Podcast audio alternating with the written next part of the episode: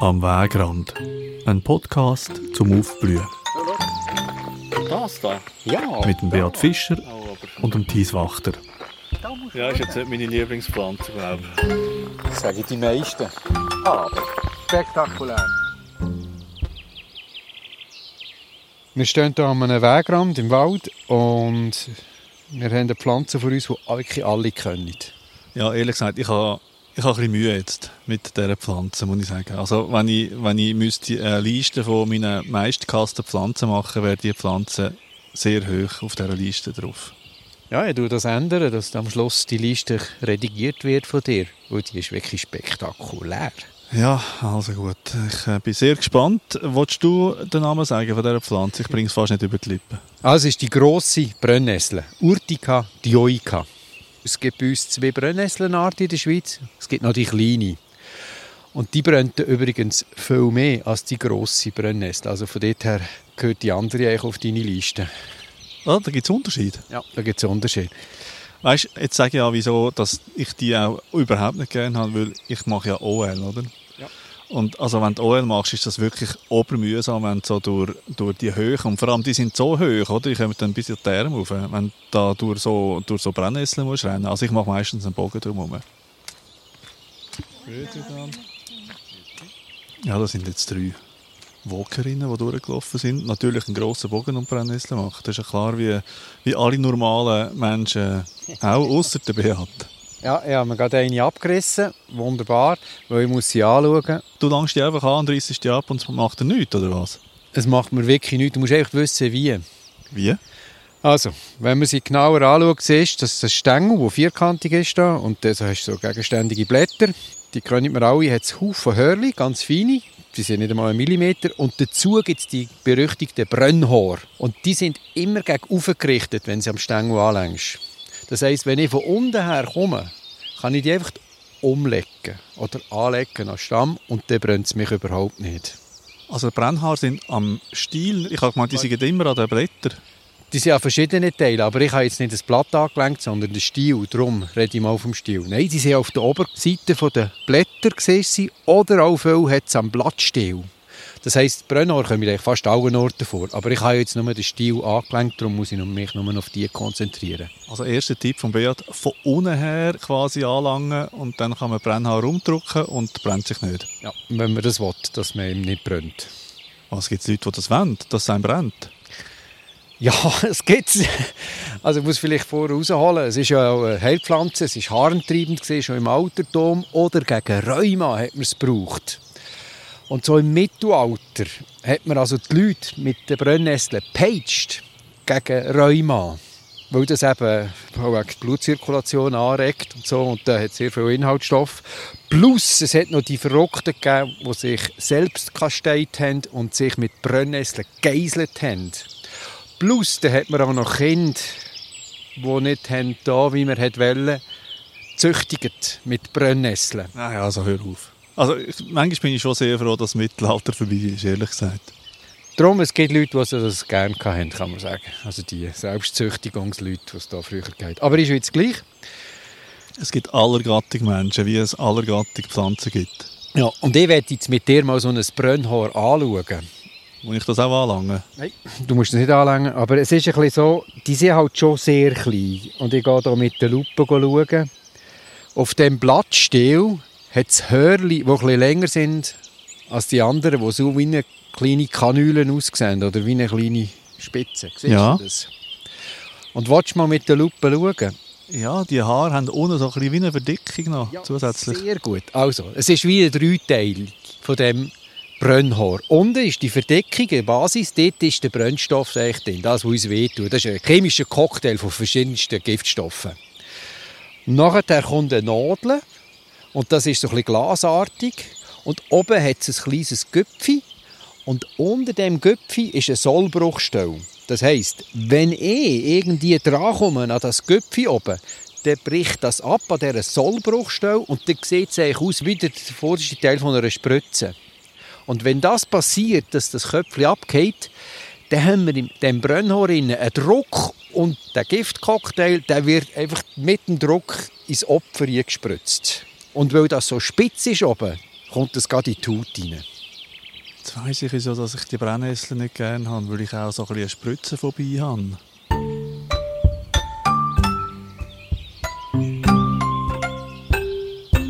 Man muss vielleicht vorne anfangen. Wieso macht die Pflanze das, so eine Brennnessel? Das wollte ich dich eben auch wieder fragen. Was bringt das deren eigentlich? Einfach um irgendwie die Menschen ärgern oder was? Also der Fraßschutz. Das ist der beste Schutz, den du haben kannst. Da geht niemand freiwillig rein. Also du weichst schon deren aus beim OL. Das heisst, die wollen ungestört ihr Leben durchziehen und wird am liebsten nicht belästigt. Und durch das, dass wir ja das wissen, dass sie eben brennt, tun wir auch so reagieren. Und die genau gleich, die können da nicht einfach fressen. Ausser im jungen Zustand. Und dort machen wir es ja auch wieder. Es ist wirklich ein vitaminreiches, leckeres, nährstoffreiches, mineralstoffreiches Wildgemüse, das man wirklich unbedenklich essen kann. Wo einem dann nicht auf der Zunge brennt oder so. Nein, das Einzige, was ich wieder anschauen würde, ist, wo man sie sammelt, Brennnessel. Weil Brennnessel ist eine ganz klare stickstoffliebende Pflanze. Das heisst, dort, wo wir viel Nährstoff, Stickstoff haben, dort kommt sie vor. Das ist da wie bei uns in den Wäldern, vor allem alle Wälder, an den Wegrändern. Und dort, wo natürlich auch Urin deponiert wird. Also dort, wo die Hunde durchlaufen zum Beispiel. Oder das Weidefee.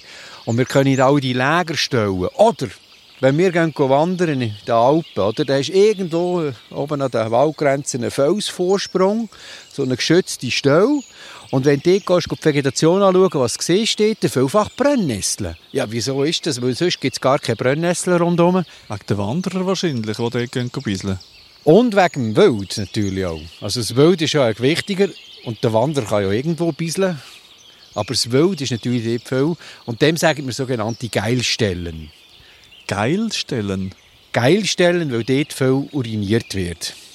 Ja, das finde ich jetzt auch nicht so geil eigentlich, aber ähm, ist, ist ja... einfach so. Und dort, also das zeigt nur, wie üppig ist und darum sage ich, dort, wo man sie sammelt, dort ist vielleicht gut, wenn der Urin dann nicht mehr sichtbar ist. Oder?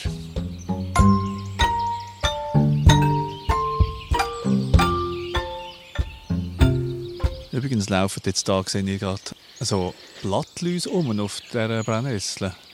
Das ist extrem schwierig. Da mit dem Mikrofon, da hört man nichts, wenn die rumlaufen. Die sind so klein. Da kann ich jetzt leider da nicht irgendetwas aufnehmen. Aber was ich noch fragen wollte, ist, mein Sohn, der macht ja auch OL und der behauptet immer, bei den Brennnesseln musst du einfach die Luft anhalten, wenn du durchlaufst. Und dann brennt es nicht. Kannst du das bestätigen? Nein, das kann ich nicht bestätigen.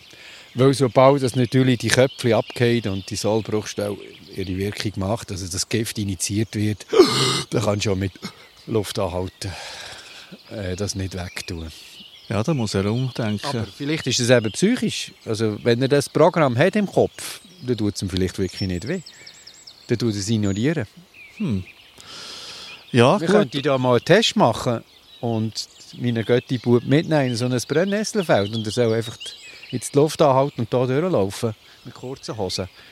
Du hast gesagt, mein Sohn ist eben dein Götti-Bub. Also vielleicht äh, lässt er sich jetzt umstimmen durch deine Fachkenntnis.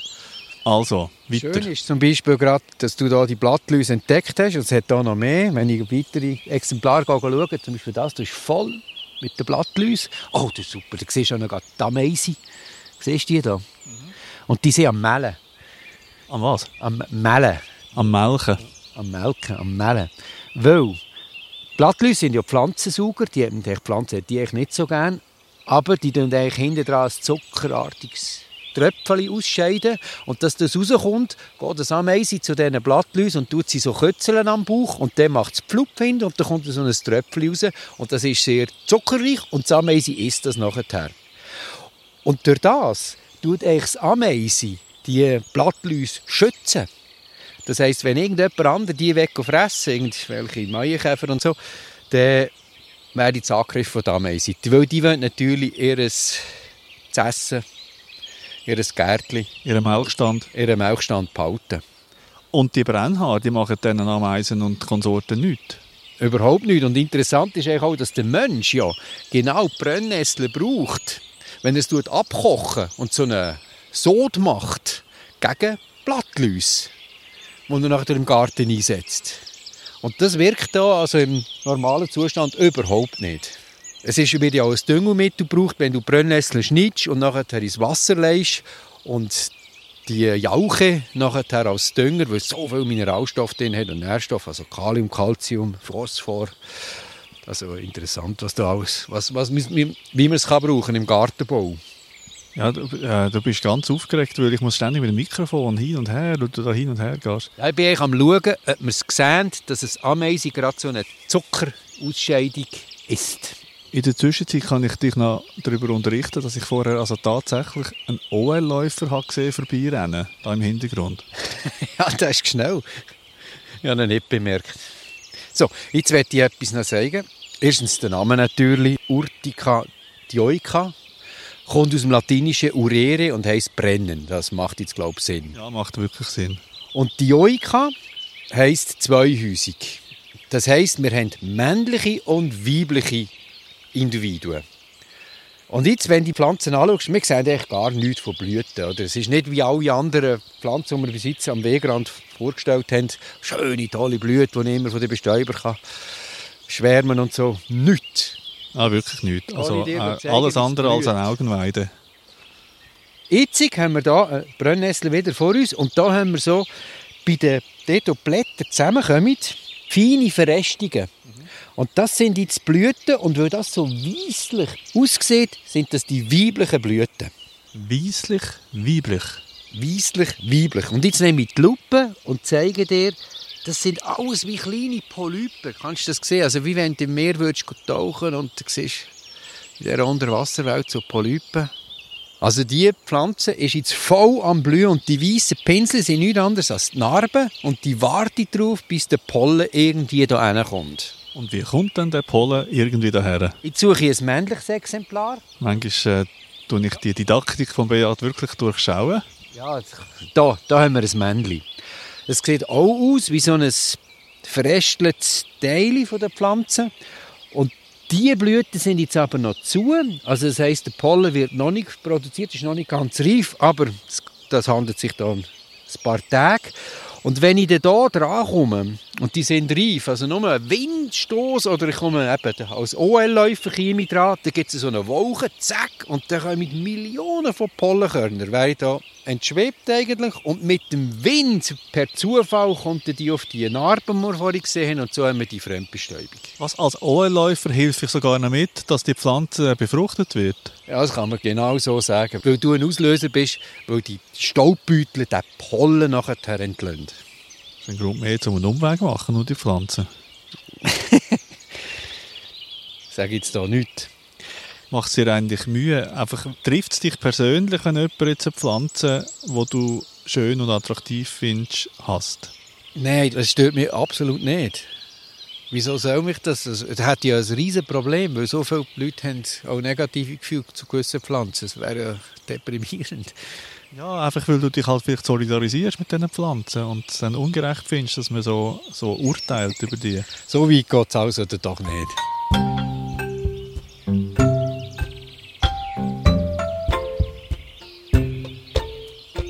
Es war eine wichtige Faserpflanze. So vom 12. Jahrhundert bis im 18. Jahrhundert hat man viel Stoff gemacht. Seile, Segel, Kleider also. Aus Brennnessel? Das Brennnessel war eine ganz wichtige Faserpflanze. Das Problem ist einfach, weil darum ist es auch in Vergessenheit geraten, der Aufwand ist sehr gross.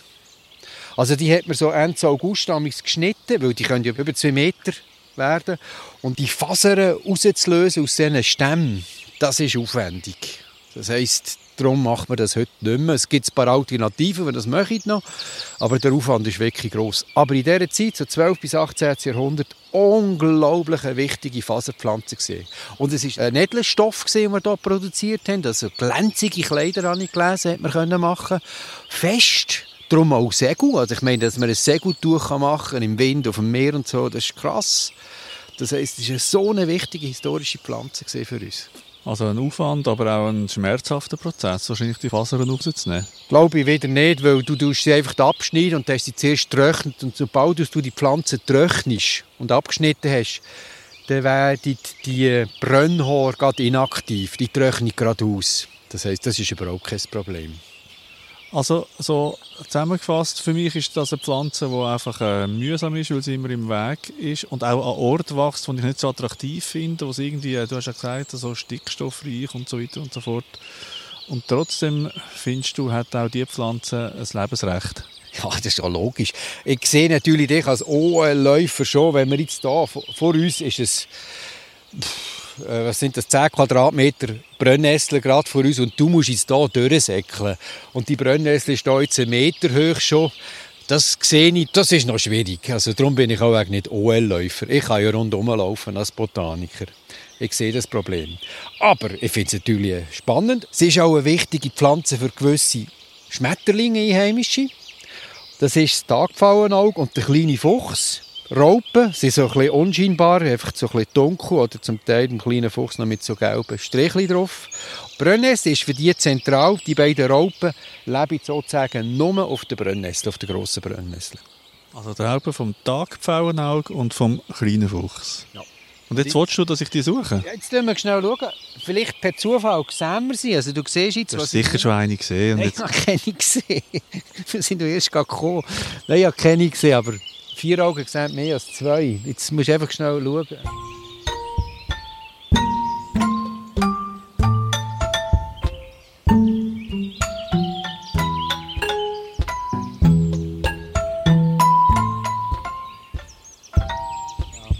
wir lassen es jetzt. äh, Was Also, auch noch gebraucht wird, habe ich gelesen, Shampoo so als Zusatz, weil es durch Blutung vom Haarboden und tut fördern und haarwuchsfördernd soll sein. Oh, das wäre jetzt für mich sehr interessant. So, da denke ich, sage das noch gerade zum Abschluss. Das ist mit dem hämischen Lachen. Der Beat mit vollem Haarwuchs und äh, ich mit einer Glatze und dann sagt er so etwas. Ich werde einfach noch einen weiteren positiven Punkt von dieser grossen Brennnessel erwähnen.